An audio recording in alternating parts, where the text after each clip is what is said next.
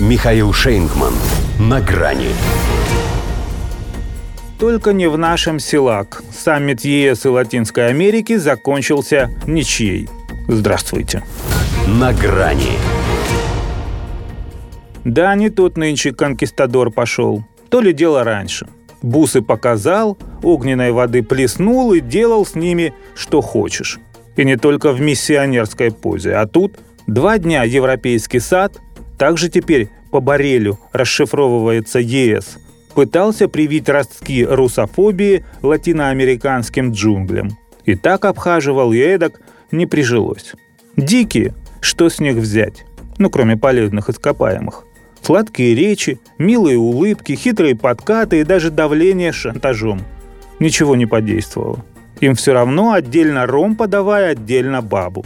А если она не залежная, то лучше и вовсе ее с возу, чтобы кобылу не напрягать.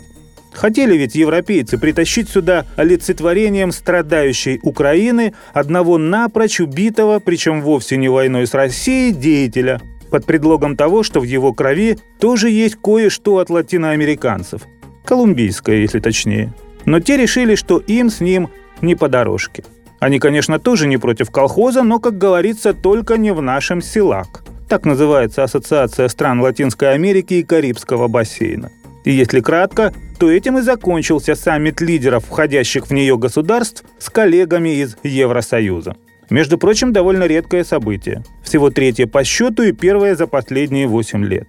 Поэтому и хотелось Брюсселю выдать на гора нечто эпохальное и непременно прозападное, учитывая мировой разлом. Не случилось. Украине, правда, нашлось местечко в итоговой декларации, но только в параграфе под номером 15, что уже указывает на то, что латиносов она заботит далеко не в первую очередь.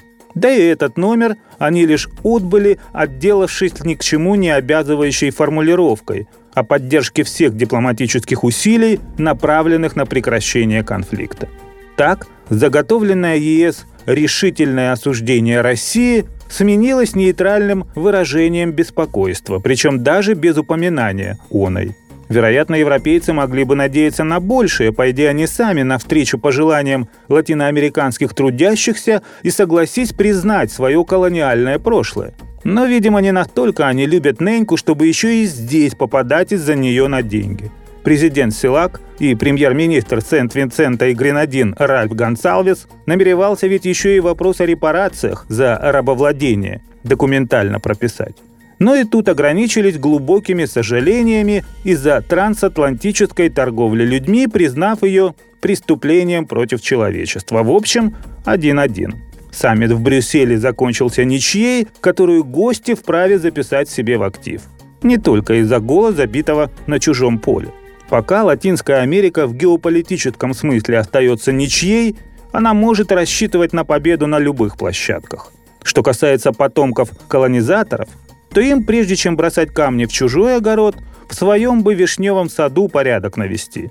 А то ведь вместо вишен остался один смех. До свидания. На грани с Михаилом Шейнгманом.